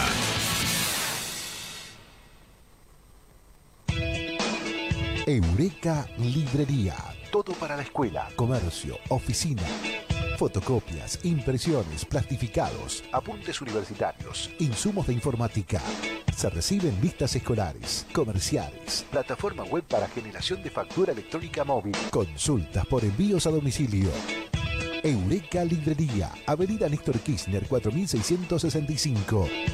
Comunicate por WhatsApp al 374 599101 En Facebook, Eureka Librería. Y en Instagram, arroba Eureka Librería. ¿Te adelanto por qué cobrar tu sueldo en Galicia te conviene? Porque puedes pedir un adelanto de sueldo todos los meses a tasa cero por un año. no te digo que te conviene. Empezá a cobrar tu sueldo en Galicia y llévate hasta 36 mil pesos en tu nueva tarjeta de crédito o pedí adelanto de sueldo a tasa cero durante un año. CFT, ATNA, a 0% adelanto de sueldo a tasa 0% por 12 meses válido hasta el 31 del 12 de 2021. Otorgamiento de tarjeta de crédito vigente hasta el 30 del 9 de 2021. Vigencia y condiciones en bancogalicia.com. Compra tu moto con la mejor financiación. Visita el local de Pucaramotos en Rivadavia 555 durante todo el mes de septiembre y asesorate para financiar la compra de tu próxima moto a la tasa más baja del mercado con los préstamos de la billetera Honda de Banco Formosa. No te pierdas esta oportunidad. Te esperamos. Laito Ferretería SRL. Sanitarios, electricidad, instalaciones para gas, caño fusión, pinturas, látex interior y exterior, bañeras e hidromasajes. Aceptamos tarjetas, Visa, Mastercard y Chihuahua. Laito SRL. Estamos en Gundiski 2378. Teléfono 0370 4435 965. WhatsApp 374 3237 46. Envíos a domicilio. Email laitosrl arroba outlook.com. Andrés Medina Mármoles SRL. Mesadas, escalones, vanitori, mármoles y granito naturales, nacionales e importados. Trabajos a medida, flete sin cargo, todas las tarjetas y a través de Ahora 12. Andrés Medina Mármoles SRL. SRL. Fábrica, administración y ventas en Poterinan 523 Formosa. Telefax 0370 44 20 087. Email andresmedinamármoles arroba outlook.com. La excelencia médica en diagnóstico por imagen en un solo lugar. CEDIC, Centro de Diagnóstico por Imagen Computada. Tecnología de vanguardia para sus estudios. CEDIC, tomografía helicoidal y axial, mamografía digital, ecografía general, ecocardiograma y ecodoppler color cardíaco, periférico, fetal y de miembros inferiores. Además, consultorios de flebología, ginecología, neurología, reumatología y médico clínico. Te esperamos en el Centro de Diagnóstico por Imagen Computada de lunes a viernes de 8 a 12 y de 16 a 20 y los sábados de 9 a 12. Atendemos por orden de llegada, obras sociales, consultas al 44 30 092 y 44 30 367. Saavedra y Eva Perón. CEDIC, alta definición en diagnóstico por imagen. Tus proyectos están en marcha, pero lo inesperado puede detenerlo. Asegúrate de cubrir tus sueños. Organización César Yoyot. Nuevas oficinas de Administración Central. Carlos Castañeda 150. Teléfonos 4441010. 4440 577. Barrio San Miguel, Formosa. Cubriendo el presente y el futuro. César Yoyot. César Yoyot, arroba hotmail.com. Por sus bajos precios y su esmerada atención. Por sus grandes ofertas. Somos el mejor. Almacén Supermercado Vilca, distribuidora mayorista minorista. Date el gusto de compartir. Milka lo hace posible. Por sus bajos precios su esmerada atención. Clínica del Ángelo SRL. Internación General y Unidad de Terapia Intensiva. Habitaciones privadas. Especialistas en atención clínica, ginecología, traumatología, cirugía general, nutricionista, psicología, neurología.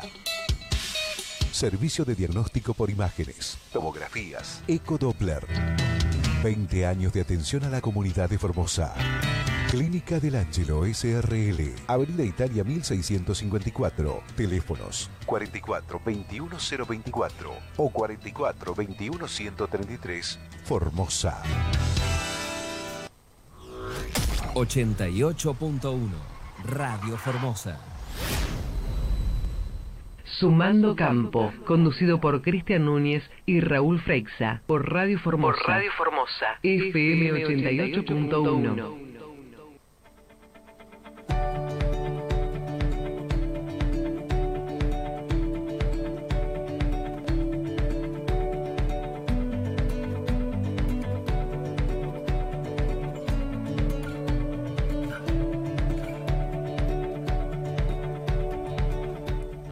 ...29 minutos de la hora 13... ...último bloque de INTA Sumando Campo... ...Raúl, mañana tenemos...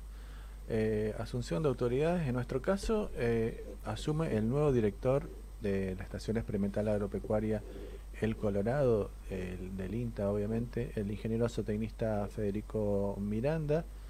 eh, ...que va a reemplazar a- al ingeniero agrónomo Edgar Pazuel, Pajuelo. Pajuelo. perdón. ¿Qué, ¿Qué noticias o novedades tenemos? Sí, es así. eh, mañana en horario de las 10 de la mañana, eh, junto con autoridades eh, provinciales y autoridades de INTA de la región NEA, estarán presentes en la asunción de nuestro nuevo director, que es el ingeniero Federico Miranda. Generalmente el INTA se da este tipo de, de- suerte, digamos, o de mecanismo. Eh, cada cuatro años se renuevan las autoridades vía concurso. Bueno, en este caso el- se presentó el ingeniero Federico Miranda y él resultó este, de una terna eh, elegido. Y bueno, y hoy tiene la responsabilidad eh, de dirigir la estación experimental durante cuatro años. Así es. También hay novedades en lo que respecta a la cartera de proyectos. ¿Qué sería la cartera de proyectos para que la gente Eh, entienda? El INTA eh, funciona de esta forma, eh, es investigación y extensión, eh, y hace su intervención en el territorio abordando las problemáticas agropecuarias. Pero estas problemáticas agropecuarias eh, no son lo que este, el técnico, el profesional, el investigador este, cree que tiene que abordar, sino él toma en cuenta este, a través de a través de los productores, sus organizaciones, eh, las agencias tienen un consejo local este, que lo asesora, se toma en cuenta las opiniones de los productores, ya sea a través de sus organizaciones, a través de su forma individual o a través este, de los consejos locales asesores. ¿Cuáles son las principales este, problemas que este, tienen eh, cada zona? Bueno, en base a eso, el INTA trabaja tratando y contribuyendo a solucionar esos tipos de problemas en proyectos. Los proyectos generalmente tienen un periodo de 3-4 años y bueno ahí eh, se escribe qué es lo que se quiere hacer, cuánto se quiere modificar. Eh, realmente es la intervención.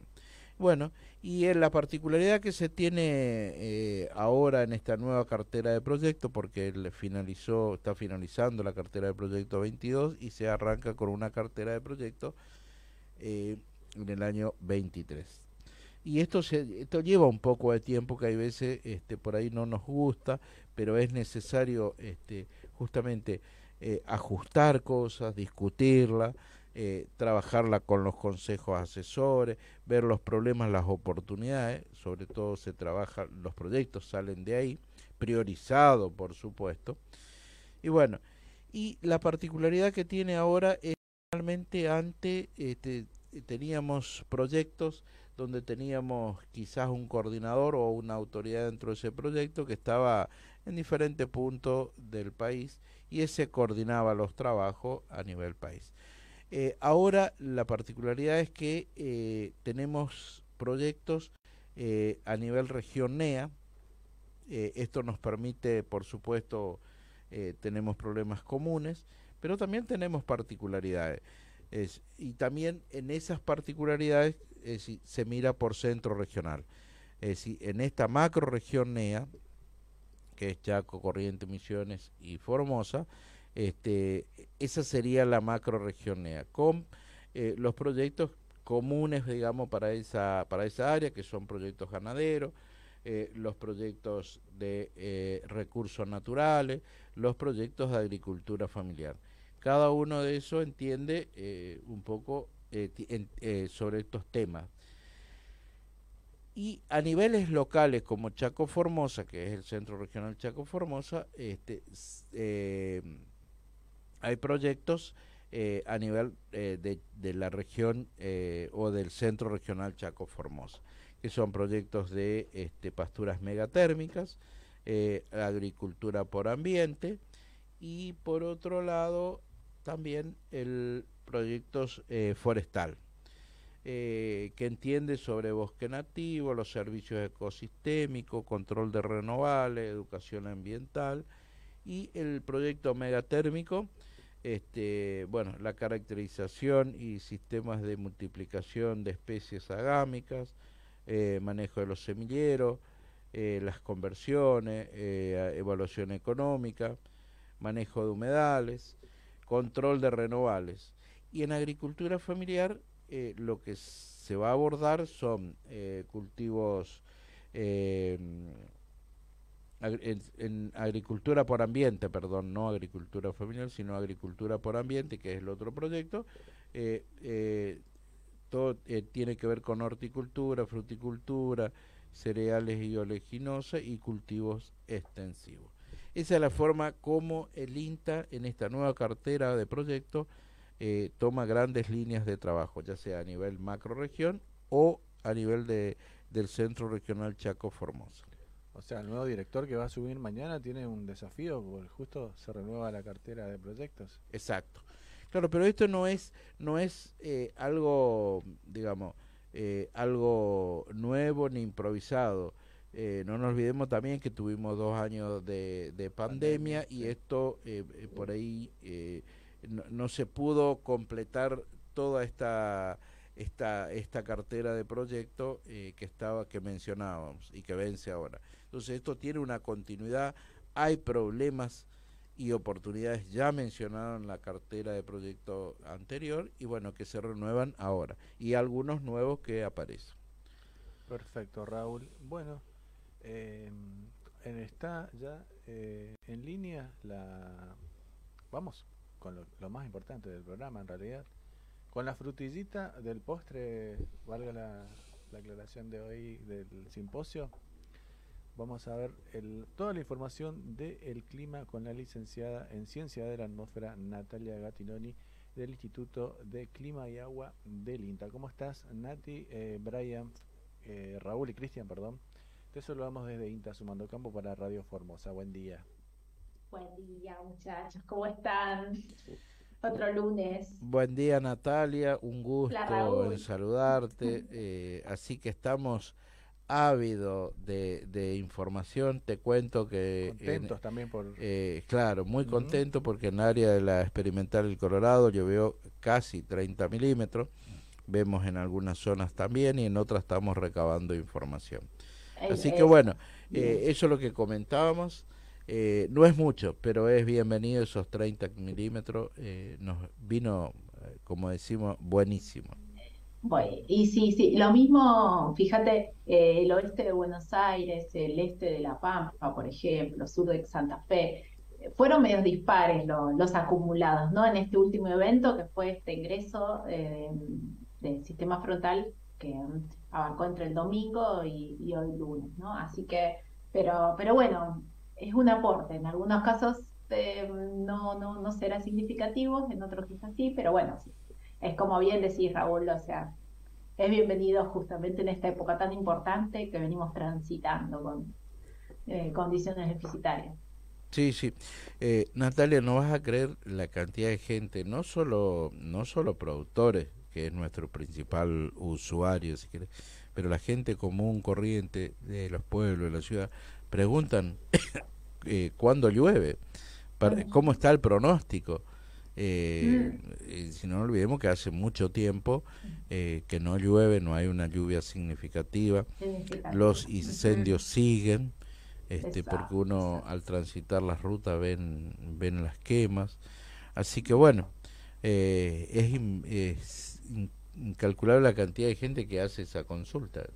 Exacto, exacto, porque era, bueno, como decíamos en los programas anteriores, estamos transitando un fenómeno cuando miramos a nivel global, este fenómeno eh, La Niña, eh, que es un, es, es, el fenómeno que, explica esta variabilidad de las lluvias y en general, bueno, siempre no, está en, contra de las precipitaciones, ¿no? Siempre no, no favorece las lluvias.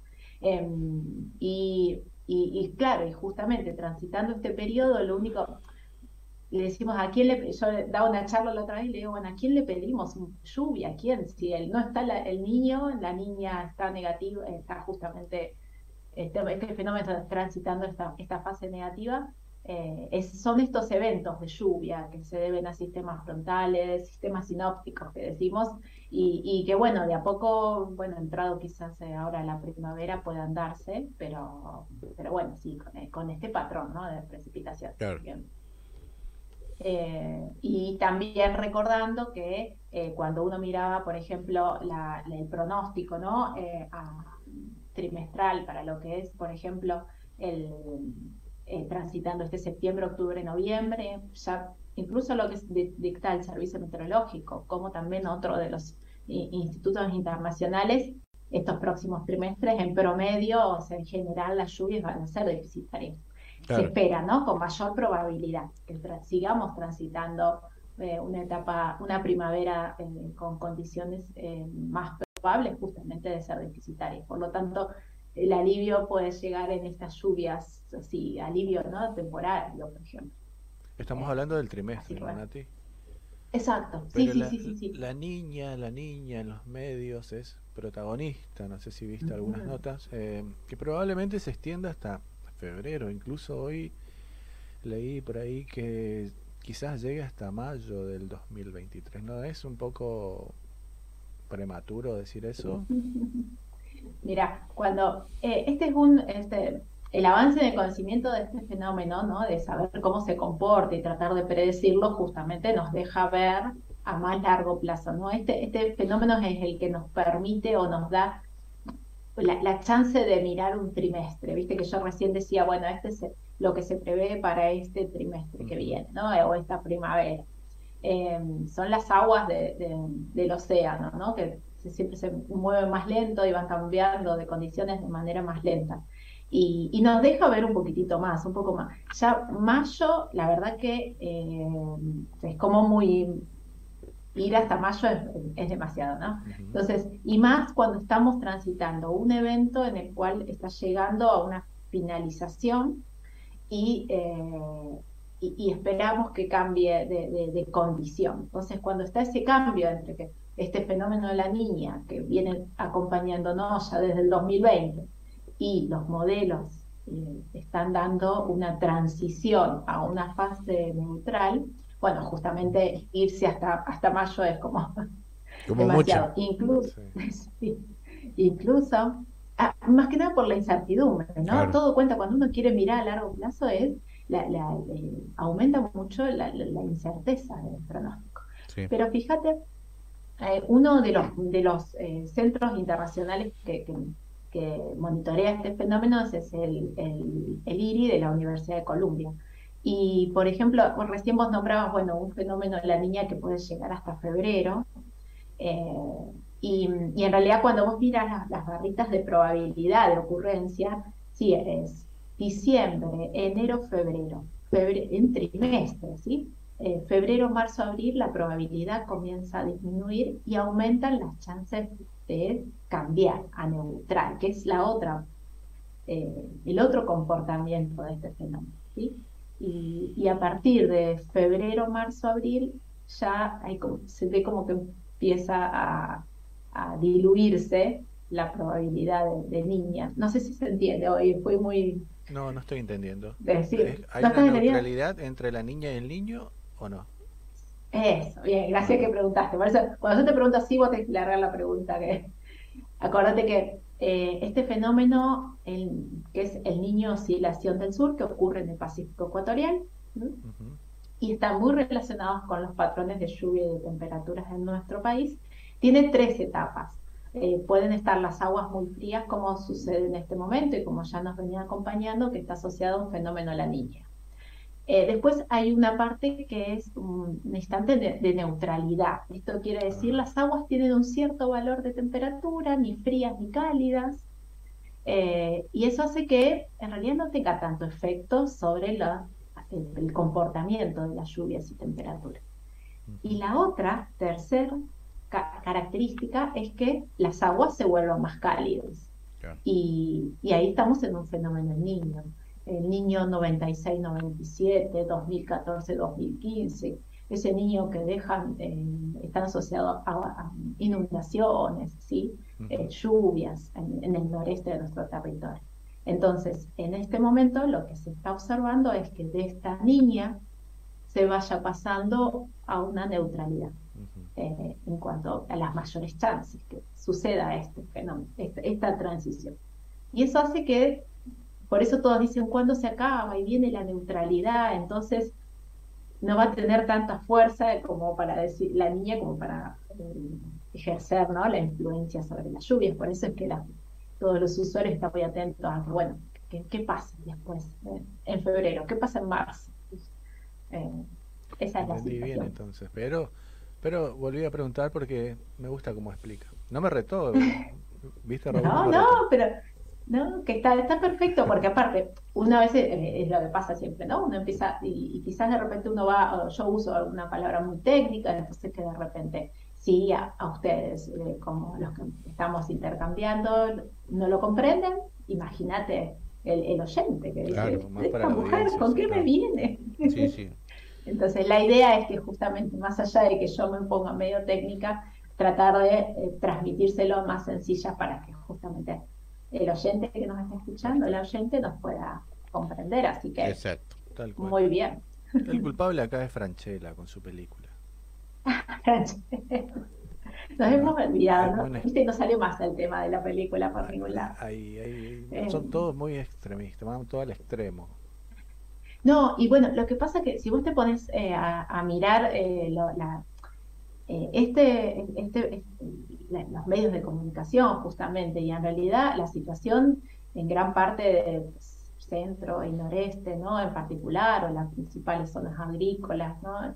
Eh, y de producción, bueno, transitando esta, esta- estas condiciones deficitarias, condiciones de sequía por varios meses, entonces eh, le dan tanta importancia a la niña, y más cuando este fenómeno se extiende tan, se extendió tanto en el tiempo, que no, no, no hay un, una, son muy, dos veces, desde nueve, se- en el, por el 73 y por el 98, por ahí hubo otro evento tan extenso, que eso es lo, lo complicado, ¿no? Lo, lo, lo extenso, porque he escuchado en algunas charlas que te dicen, y mira, la producción con una primera niña, y bueno, está bien, pero una segunda, eso empieza a repercutir en la humedad en el suelo. Entonces, como que, bueno, y una tercera, ¿no? esta situación. Entonces, eh, ahí el, el, panorama y como, bueno, cada medio de comunicación lo nombra, ¿no?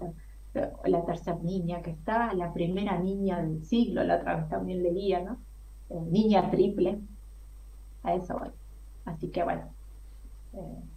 y ahí tenía algo más para comentar Cristian, que habíamos estado eh, eh, hablando un poco, eh, salió el informe de sequía elaborado por la Dirección Nacional de Riesgo y Emergencia Agropecuaria, donde participan distintas instituciones, en las cuales participa el INTA también, el Servicio Meteorológico, FAO, CONAE, por ejemplo, y evalúan justamente todos los aspectos de todo como fue agosto y, resaltan la provincia, justamente Formosa, con nivel de sequía entre leve a moderada, principalmente moderada entre el centro y el oeste de la, de la región. ¿sí? Así que estas situaciones en las cuales eh, se ve, por ejemplo, eh, acá, acá, lo nombran, ¿no? en cuanto al impacto, una merma en el crecimiento de los cultivos, tanto en Formosa como en Corriente, detallan justamente esta situación con estas faltas de lluvias que se vienen prolongando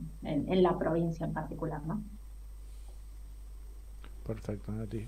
Bueno, ahora información del el clima para la semana, obviamente que le interesa al productor, también, ¿por qué no?, para la gente de la ciudad. Y en especial a nosotros, porque mañana tenemos la asunción del nuevo director y lo vamos a hacer al ah, aire libre. Así que queremos saber ah. qué va a pasar. ¿Qué va a pasar? Muy bien, veamos entonces el pronóstico. Eh, justamente, bueno, vamos a decir, no se prevén precipitaciones, entonces en este contexto que estamos transitando, justamente, bueno, una, otras, tuvimos este aporte de lluvia, como bien nombraba eh, Raúl en el día de, ayer y de hoy, pero bueno, ahora tenemos un lapso sin lluvias, lamentablemente. Pero si uno lo vuelca, como por ejemplo para este evento en particular, es Esperamos entre lunes y jueves nubosidad variable, y temperaturas agradables, pues las máximas pueden estar 26, 28 grados, así que eh, esas nubes que estarán dando vueltas, pero temperaturas que justamente, darán un ambiente agradable. Entre viernes y sábados esperamos la llegada de un sistema frontal y esto podrá generar justamente descenso de las temperaturas mínimas que podrían estar entre los 7 y 8 grados sobre el este de la provincia, 10 grados hacia el oeste de la provincia en particular, y, eh, las máximas irán en ascenso hacia el fin de semana, pudiendo llegar a los, a los 30 grados. Pero mm, en particular un ambiente, como les decía recién, un ambiente eh, templado, agradable, y este descenso de temperatura entre viernes y sábado que podría estar como más fresco, eh, más fresca las mañanas, y, pero bueno, después las temperaturas máximas van, van ascendiendo. Perfecto, entonces va, va a estar... O sea, esta semana no, no tenemos previsto lluvia. Eh, Por el momento, ¿no? Exactamente. Y lo que nos queda de, al día de hoy. Claro, como este, alicientes que vamos a tener temperaturas agradables. Exacto, exacto. no se prevén eh, heladas tampoco, sí las temperaturas pueden eh, descender eh, más que nada hacia el este, como les comentaba, con tanto los 7 grados. Esta última semana eh, hubo varios días con temperaturas también frescas, que esa es otra de las cuestiones que se destaca en cuanto a la evolución de los cultivos, ¿no? Este, a veces ese descenso de temperatura marcado y esa, esa amplitud térmica también, ¿no? Que han estado padeciendo en estos, en estos últimos tiempos.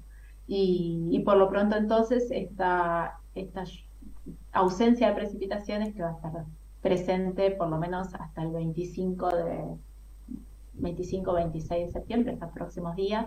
Y, si uno mira un poquitito más, que nosotros lo mostramos en los informes eh, de los lunes, eh, miramos la próxima semana, lo que es entre ya finalizando septiembre, hay algunas chances de lluvia en la provincia, en particular el este, eh, de bajos acumulados, pero bueno, hay que esperar ¿no? Pero bueno, por lo pronto entonces esto que queda de septiembre no, no habría precipitaciones significativas, ¿no? Pero lo vamos a ir viendo semana a semana. Un día del estudiante, entonces, con temperaturas agradables, sin lluvia para los chicos. Ah, exactamente, es verdad, el 21, sí, día de la primavera y día de- del estudiante, sí, que van a poder entonces festejar. Allá que hacen, se juntan en, en la plaza, sí, las escuelas ha- hacen, Sí, eh, eh, en el Colorado hay se algún, va- hay algún acto en particular que hagan acto, no sé, no acto, ¿cómo decir? Alguna- Estudiantina. Bueno, Estudiantina. Sí. En el Colorado vamos al camping nosotros, Raúl, ¿no es cierto? Es así. eh, nos pasaron ya algunos añitos de, de estudiante, pero bueno, trat- eh, eh, si siempre se- somos un niño. Tenemos un niño, Sí, niño, siempre. Claro. Sí, no. Y después eh, el 24 hacen desfile de carrozas, así que en el Colorado. eh, Claro. acá En el Colorado. en Capital Ah, no ya. sé. Oh, sí, Por sí, ahí, ¿en sí. qué hay acá? ¿Estudiantina se van a Herradura? Se van a Herradura, a 30 kilómetros, a una localidad que tiene un camping espectacular. Sí, grande. Ah, qué lindo. No, por lo pronto, bueno, para esas actividades eh, justamente recreativas y, y- y de festejo, eh, no, creo que estas temperaturas que se prevén al día de hoy son tan justo como así ideales para, eh, para que pasen un lindo, un lindo festejo los estudiantes. Tal cual. Y algunas nubes van a estar dando vueltas, pero bueno, ¿qué importa? Lo importante es que no, a ellos, ¿no? Que no les llueva, no a la gente del campo, sí, pero claro. sí a los estudiantes. Claro. Aunque quizás los estudiantes igual festejan igual, ¿eh? Ah, creo sí. chicos cuando era joven he festejado igual con lluvia y todo. Es Sí, así. más, ¿no? La realidad es, eh, es diferente. Seguimos festejando, Raúl, Sí. nosotros. Sí. aunque llueva, no llueva. Sí, sí, sí, eso justamente nosotros mañana tenemos la asunción de nuestras nuevas autoridades, eh, tenemos un parque este, muy lindo. Y bueno, lo hacemos ahí, estábamos viendo si para el mañana va a dar el piso o no, para, pero creemos que sí, con un poco de viento y algo de sol, este, es- creo que vamos a estar en condiciones de, de hacer esa actividad este, que es muy, muy, muy cara a nuestro sentimiento, porque tenemos una nueva autoridad, así que sí, sí. eh, le tenemos que dar la trascendencia que se merece. digamos. Ujú. Ya lo dijo Bueno, Nati, no, claro. no, no va a llover, Raúl, así que dijo que iba a llover el lunes, el lunes pasado. por Claro, este pero lunes, eh, estos 30 milímetros, si bien eh, la tierra está muy seca, agrietada, este, bueno, eh, esperemos que mañana el piso, eh, el Eh, parque dé, digamos. Claro, no, porque tal cual, una cosa es que vos decís, bueno, eh, tengo esta lluvia llovizna que dura Sí. un par de días, un día entero, entonces va como penetrando el agua, Claro. yo, pero en el suelo, pero de repente, claro, de acuerdo a la condición, el tipo de suelo, como decimos, bueno, puede generar quizás eh, algún encharcamiento, ¿no? Que Claro. no llega como a, a infiltrarse completamente. Exacto. Pero bueno, sí que seguramente este, eh, las Eh, temperaturas ahora, eh, eh, Cristian eh, va a transmitir la asunción vía. Ah, sí, aprovechamos y le comentamos a toda la audiencia que va a estar saliendo en vivo la Asunción mañana a partir de las 10 horas por YouTube, en youtube.com, eh, diagonal Ujú. INTA el Colorado, todo junto, ahí no, nos van a poder ver en vivo. Ah, mira, muy bien. A nosotros no, bien. van a ver la Asunción. La asunción de las autoridades. claro. A nosotros nos ven todos los lunes, así que Sí. para qué no.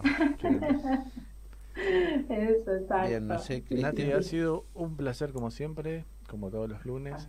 Eh, te esperamos nuevamente el lunes que viene y que tengas una hermosa semana.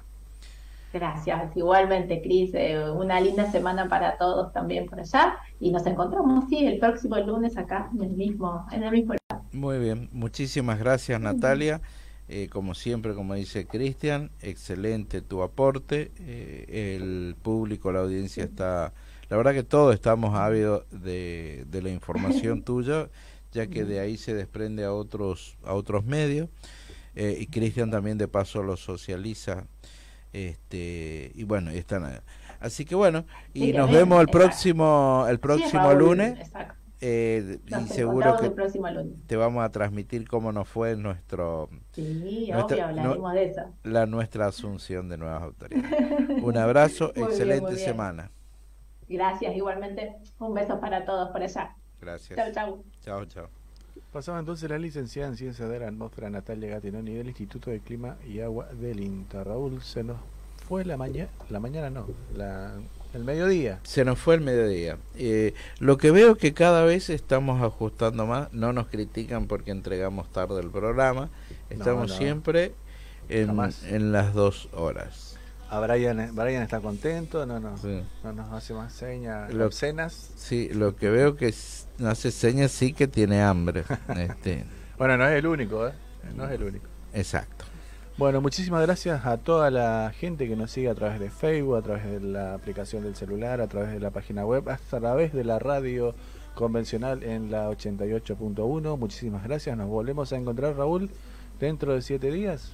Nos vemos dentro de siete días, Dios mediante, estaremos acá.